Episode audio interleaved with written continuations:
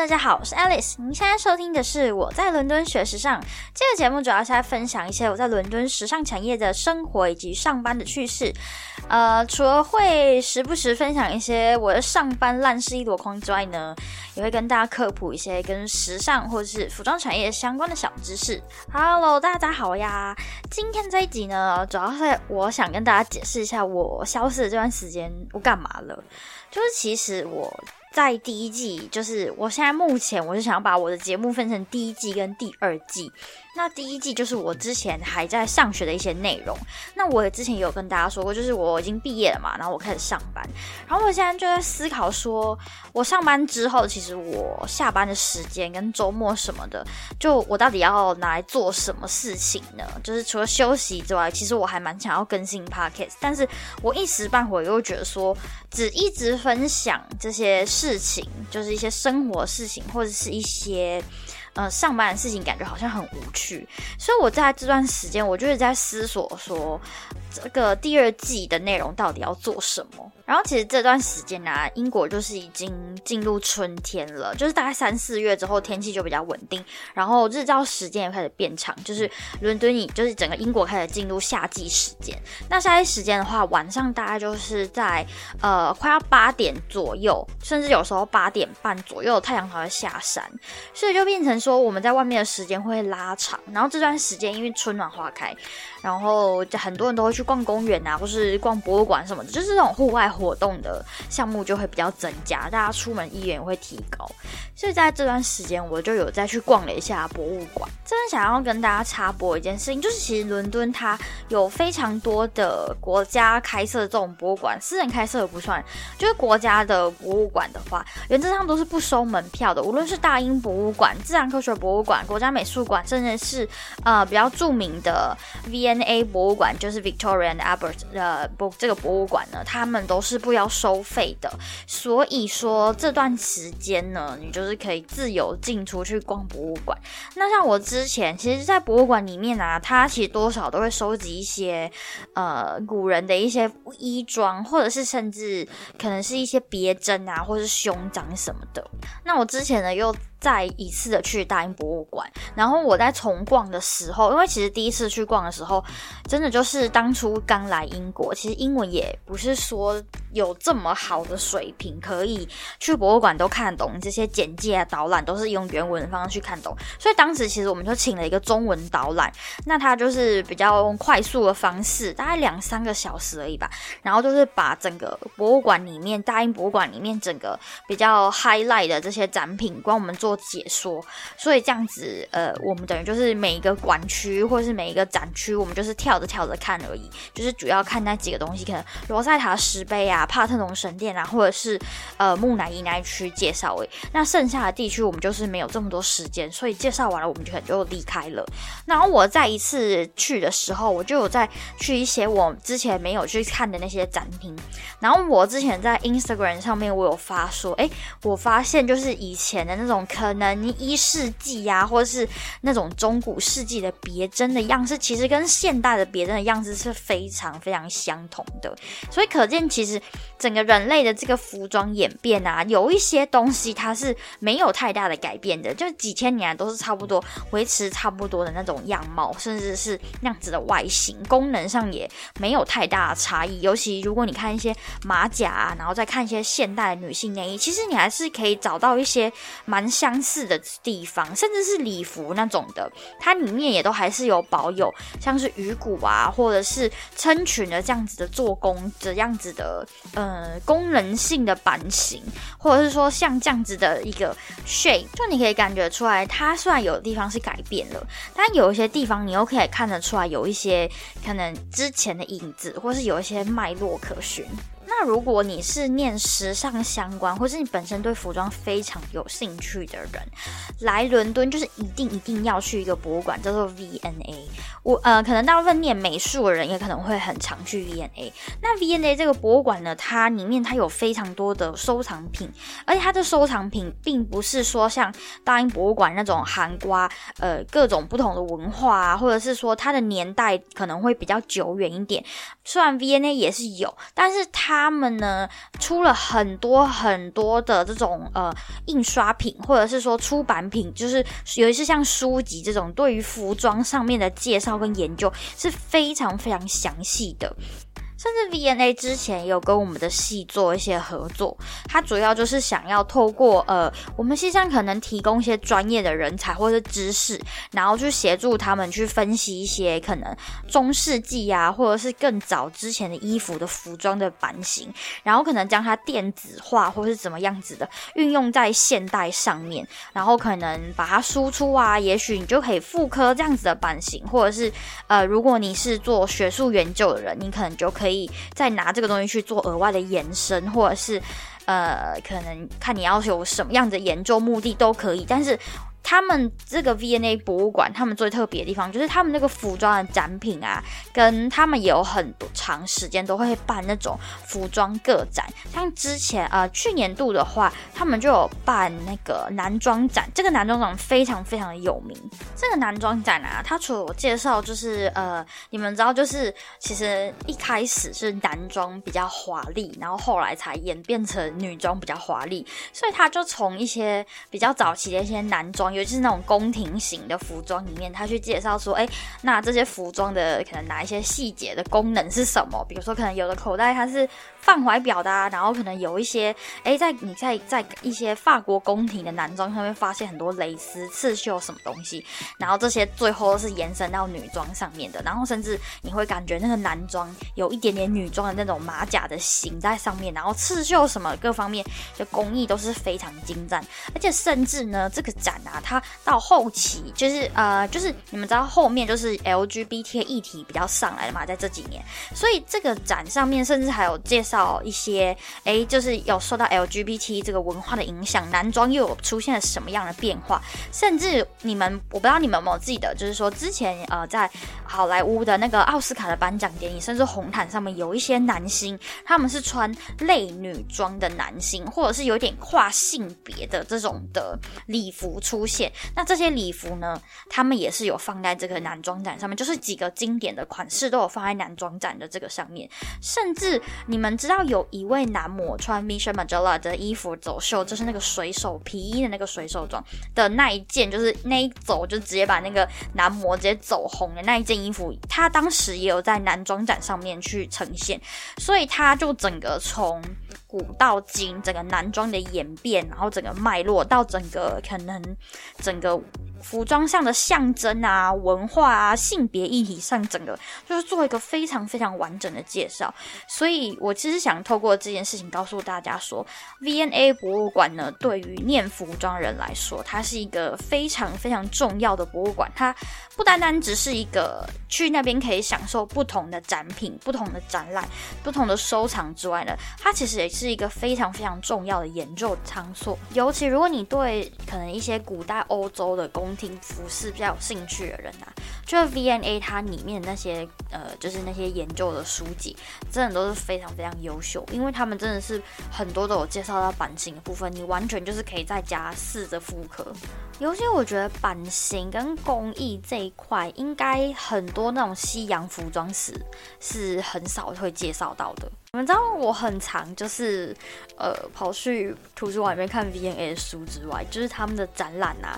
甚至整个 V&A 博物馆，我自己都去过几次。可是它里面真的太大了，然后再加上它整有时候都会有特展什么的，所以真的是逛不完。那所以透过这件事情，我就想要跟大家介绍一下，说我第二季想要做的内容。我第二季想要做的内容，可能就是主要，呃，因为其实我已经毕业了，我目前要拿到这些书的资源比较困难，因为之前我们学校都有 V&A 的这些藏书，所以就虽然那也是很热门的，很长也都是借不到，真的是太难了。所以我决定从第二季开始呢。呃，我会去收集这些书籍，然后呢，我会阅读里面的内容，然后给大家一个简单的介绍，然后把它翻译成中文，因为这些书都是英文的，他们都是没有中文版本的，所以就是呃，我会帮大家翻译成中文，然后囊括一下里面的内容，然后我会挑选一些比较有兴趣的服装，或者是比较特殊的款式，然后跟大家分析里面的工艺啊、版型啊，然后甚至如果可以的话，有一些服装它的呃功能性上面，我们也可以跟大家分享、跟大家介绍。所以我觉得第二季的书籍，呃，第二季的内容主要是会分享在。而且也是一个非常重要的学习的地方。我的公司呢，有一位版师，他过去是在 VNA 里面担任时尚教师，好像是有。五到八年的，好像我有点忘了，反正就是五六年的经验，他都是在 VNA 里面当 fashion teacher。但这个为什么会有 fashion teacher 这个职位呢？其实是这样的，就是在 VNA 这个博物馆里面，他们有时候会有举办一些活动，然后有一些活动呢，可能就是这些像服装工作营或是手作营这样子的东西。那他们可能就是会拿出一件，也许他们过去曾经研究过的一个衣服的版型出来，然后让学生去体验去制作，可能十七、十八世纪的某一些服装单品，或者是可能一些体验一些手工刺绣啊等等的，或者是去体验一些高定的一些服装制作到底是怎么样子的一个过程，就是类似像这样子的课程。所以说，嗯，我就决定说，那我们第二季开开始，我就也想要走向这样子的方向。所以我呢，就想要透过这样子的方式呢，再跟大家介绍一些服装上面的专有名词，尤其是在版型跟一些做工上面的部分，会特别跟大家介绍。然后呢，我们也会针对一些服装上面的历史背景啊，例如它的时间带，那当时流行的服装是什么？那当时的贵妇他们的服装的材质啊、花样啊，甚至是使用场合，或者是说当时的版型，或者是说这件服装的版。它有什么特别之处，然后去介绍给大家，然后我会同步在我的 Instagram 上面更新一些书籍内容给大家知道。好的，那这一集呢，就是简单跟大家预告一下，说我们将来第二季的内容会是走哪一种方向。那也希望大家有兴趣可以听我就是做这些分析，因为其实第一个就是我已经就是离开学校了，所以这些书我都必须自行去购买，甚至我要自己去看谁有，然后跟他借，因为这些书有的真的是非常难买，甚至有些就是已经断货了，就是阿玛总买不到，因为有些书真的是太难了。我觉得主要。重点是这些书很贵，因为有一些书你就是已经买不到瓶装版了，你真的只能买精装版。然后有时候它那个价位又不太便宜。然后呢，像这些书其实都还蛮厚的，我必须都要一个一个去看过，然后再类似写一个。分析报告给大家，这样然后再分享出来写我的讲稿这样子，所以就变成我整个后续的一些制作过程可能会比较比较长一点。然后因为我还要上班，所以就是我觉得可能后面的更新什么就可能会拉比较长的时间，但是我还是会尽量分析给大家，因为我觉得这部分还蛮有趣的。再来就是我觉得啦，就是因为 VNA 他们的出版物其实真的内容都很好，尤其是就是我翻了几次之后，我觉得。它其实有一些内容啊，然后尤其是在版型的部分，这是特别特别珍贵的。就是虽然是，当然我个人的专业是版型啊，这里就是你知道老王卖瓜自卖自夸，所以我就会特别比较偏向版型的工艺部分去做研究。但其实呢，呃，我觉得这些衣服为什么这些书籍跟这些衣服为什么会特别呢？其实就是因为这些衣服很多都是过去贵族所留下来的衣服，然后你们要知道，就是过去的衣服是没第一个就是没有车缝机。就是它不是。电车的，它不是用电，然后用缝纫机去车的，它都是人手工缝出来的。所以上面的无论是刺绣啊，还是这些纺织工艺啊，甚至这些珠宝刺绣什么等等的，都是一针一线做出来的。然后你要想，这些衣服可能都是两三百年以上的东西，它可以保持到现在，你们就知道它的质量其实是很好。然后第二件事情就是，这些衣服其实有些都是很脆弱，因为过去他们没有合成纤维这些东西。所以很多的衣服可能都是一些棉麻毛丝，甚至有一些贵族衣服，很大一部分都是棉跟丝去做的。所以这些衣服在时间。就是在时间洪流下，它其实保存上也是蛮有困难，所以很多时候这些衣服都是很脆弱，你不能把它这样翻来翻去、翻来翻去。就像我们去哇，就像我们以前还念书的时候去研究版型，就去商店给人家乱翻，这些衣服都是经不起乱翻的。所以很多这些衣服它的版型跟做工是怎么得出来的，很多都是透过一些比较高精密的仪器去扫描，然后可能研究人员就是很小很轻的去翻动它，或者是说可能从不同的面向、不同的方面，然后透过可能 X 光或是怎么样的方式去扫描出这样子的版型，或者甚至他们可能自己去做制作这个样衣，然后最后出研究出比较类似的版型，然后最后再去确认说最终的这个它实际上的这个版型是长什么样子。所以有时候它在妇科上，或者是甚至是说在版型的呃拓版上面会有很大的困难，甚至有一些缝纫呃，比如说缝纫上的工艺，或者是说刺绣上的工艺。它已经跟现代不同了，就是毕竟时间过了这么久，工艺上手法上一定会有失传等等上面的问题，所以这些书为什么会很很重要，或者是说很有它的价值在，就是因为它复刻了两三百年前的人，他们到底是用怎么样的工艺、怎么样的功法去制作，然后最重要是这些东西可能都是在。在这些这么长的时间里面，也许已经失传了，所以他们用这样的方式去复刻，我觉得也是，哎，你可能也会学到一些不同的知识，或者是说不同的技巧。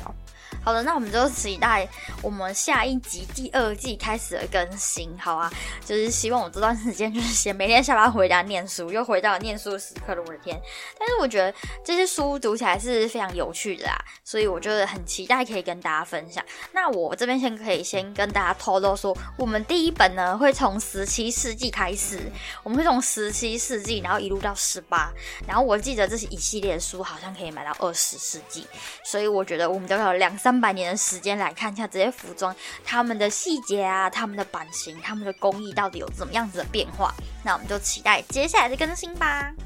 然后最后想要来跟大家就是闲聊一下，就是其实我现在在我目前的公司上班已经三四个月了吧，我真的是觉得。这些有钱人的财力真的是很可怕，因为我的公司主要是主打一些比较高定的，或者是说比较高端的客户。就是我不知道之前你们有没有看我的 Instagram，就是有人订一件五千英镑的礼服，就是 Hello 二十万，就是真的很夸张，真的非常夸张。然后，但是那件衣服它是那件礼服，它是全部上面都是纯手工的珠宝刺绣，所以它真的很有。他的那个价值，他有对得起他的那个金额，但是呢，我真的是觉得贫穷真的是限制了我的想象。我们公司的客户很大一部分的人都是嗯中东那边的富豪，甚至有一些感觉那个名字就是可能是俄罗斯那里的富豪，就是那个姓名你看出来就是感觉他那个拼写的方式，大概你就可以大概感觉出来他可能是中东或是俄罗斯那边的人。然后甚至也有一些名人，就是我们公司呢那个呃那个嗯。我不太喜欢的，梅根有穿过，然后几个我记得台湾的话，哦，奥巴马夫人有穿过，然后我记得几个台湾的艺人好像。林心如吧，好像林心如有穿过，但是我们主要呃都是服务一些比较高端的一些有钱人的私人定制比较居多，就是真的很可怕，就是你真的就会觉得说这些人的钱到底是怎么了？他们买我们公司的衣服，真的就像逛 H M 还是 Zara 一样，一次就订一整，就是一整排这样，也就是好几件这样。真的就是非常夸张，我每次看到那个金额，我都觉得这些人的钱到底是怎么了？真的是很可怕，那金额可以付我一整年的房租诶，甚至超过诶，这是真的很恐怖，这个世界真的是太可怕了。但是我真的在我目前这份工作上学到了很多很多的东西，所以我真的也是觉得非常开心的，每一天都去上班这样子。然后我真的觉得我们公司的版师真的太可怕了，就除了我刚刚跟你们提到，就是有一个在 V N A 里面担任 Fashion Teacher 之外，我们里面的版师也有人帮 My Queen 打过版，然后还有。还有在 H N 里面打过板，所以我就觉得真的很可怕。我觉得我们公司的板师真的都很厉害，他们也都经验什么各方面都是相当的足够。再来就是啊，你们知道最近就是伦敦的路上开始就是树啊花啊什么都开了，然后我觉得我今年花粉症很严重耶。我这是去年的时候是一直打喷嚏，然后今年我居然已经演变到眼睛会痒了，这件事情我是真的觉得非常非常不妙。所以我就是真的每一天黑 fever 药，如果有的时候天气好一点，然后可能要去公园啊或者去比较乡下的地方，我那黑 fever 药吃一颗是挡不住的，我都要。吃两颗。我觉得我今年居然眼睛会痒，这件事情真的是太可怕。好吧，今天就先简单的跟大家闲聊到这里，然后我就是接下来会非常努力的读书，然后再写笔记给大家，就大家再期待一下喽。那么我是 Alice，我们下次再见喽。